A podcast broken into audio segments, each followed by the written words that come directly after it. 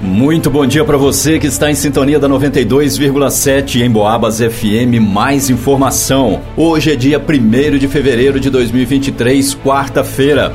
E você confere agora mais uma edição do Noticiário Policial.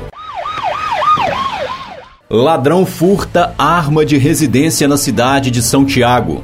Na manhã de hoje, quarta-feira, um morador da cidade de São Tiago compareceu no destacamento de polícia do município e informou que havia passado o final da tarde de domingo no povoado do Morro do Ferro. Ele disse ainda que retornou para casa por volta de uma hora da manhã para descansar.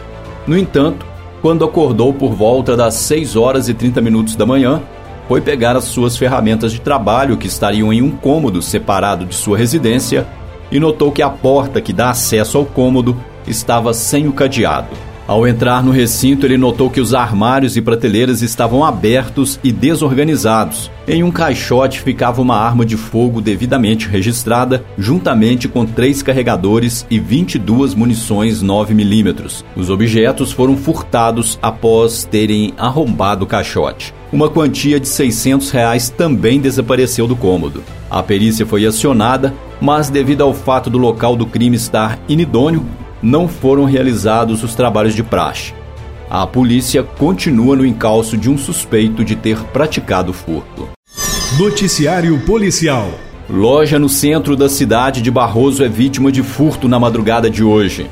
Durante um patrulhamento pela rua Joaquim Meireles, na cidade de Barroso, policiais foram abordados por um cidadão, o qual relatou que uma loja de telefonia de propriedade de uma de suas filhas havia sido arrombada e furtada durante essa madrugada. A equipe de policiais se dirigiu ao local e verificou que o vidro blindex do lado esquerdo da porta frontal estava quebrado e na calçada havia uma pedra grande que foi usada para quebrar o vidro. Em contato com a proprietária da loja e a irmã da vítima, elas disseram que tem uma suspeita de quem poderia ter cometido o delito, repassando o apelido desse suspeito para a equipe policial. Segundo elas, na sexta-feira passada, dia 27, esse suspeito foi até a loja por duas vezes, com o pretexto de fazer um plano telefônico. Porém, não fez e disse que voltaria no sábado, mas também não voltou. Elas disseram que, devido a boatos de que o mesmo indivíduo é suspeito de ter furtado uma outra loja de celulares,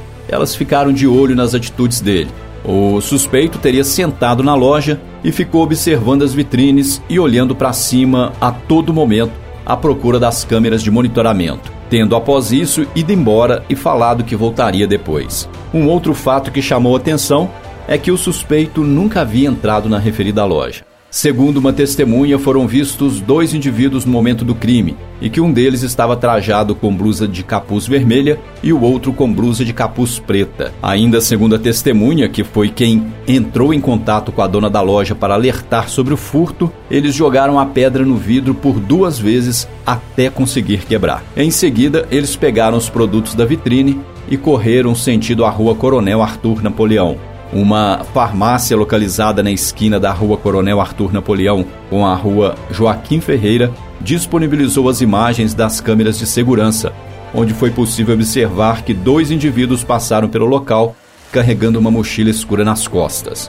Segundo a vítima, os objetos furtados estavam todos na vitrine, sendo um relógio smartwatch 7 Pro de cor preta, duas caixas de iPhone 13 Pro Max sendo uma de cor dourado e outra de cor branca, uma caixa de iPhone 13 de cor preta, uma caixa de iPhone 12 de cor preta e uma caixa de iPhone XR de cor preta. Em cada caixa continha apenas os carregadores originais de cada cor dos respectivos celulares, sendo que os referidos aparelhos estavam em outro lugar, justamente por questões de segurança. Ela relatou ainda que não foi furtado nada no interior da loja, pois o móvel da vitrine fica justamente onde foi feito o buraco no vidro e este continuava no lugar. Diante dos fatos e características dos suspeitos, a polícia de Barroso continua à procura dos envolvidos no crime. Em Boabas. Foragido da justiça é localizado na cidade de Resende Costa. Durante o patrulhamento pela rua Pau Brasil, no bairro Tijuco, na cidade de Resende Costa, policiais militares avistaram um suspeito de 43 anos, natural da cidade de São João Del Rei e que atualmente reside naquela cidade. De posse das informações sobre o suspeito, ele foi abordado quando tentou fugir para os fundos da casa, mas foi alcançado pela equipe policial e levado preso. Idoso é vítima de golpe na porta da Caixa Econômica Federal de São João Del Rei. Um senhor de 83 anos de idade procurou a polícia na tarde de ontem e relatou que havia sido vítima de um golpe. Segundo a vítima, morador do bairro Bela Vista, em São João Del Rei, ele relatou que possui uma conta poupança da Caixa Econômica Federal há aproximadamente 50 anos e que na segunda-feira, dia 30, por volta das 10 da manhã, estava no interior da Caixa Econômica para realizar uma retirada de valores da sua conta poupança e, ao realizar os procedimentos, observou que o terminal eletrônico estava fora do ar.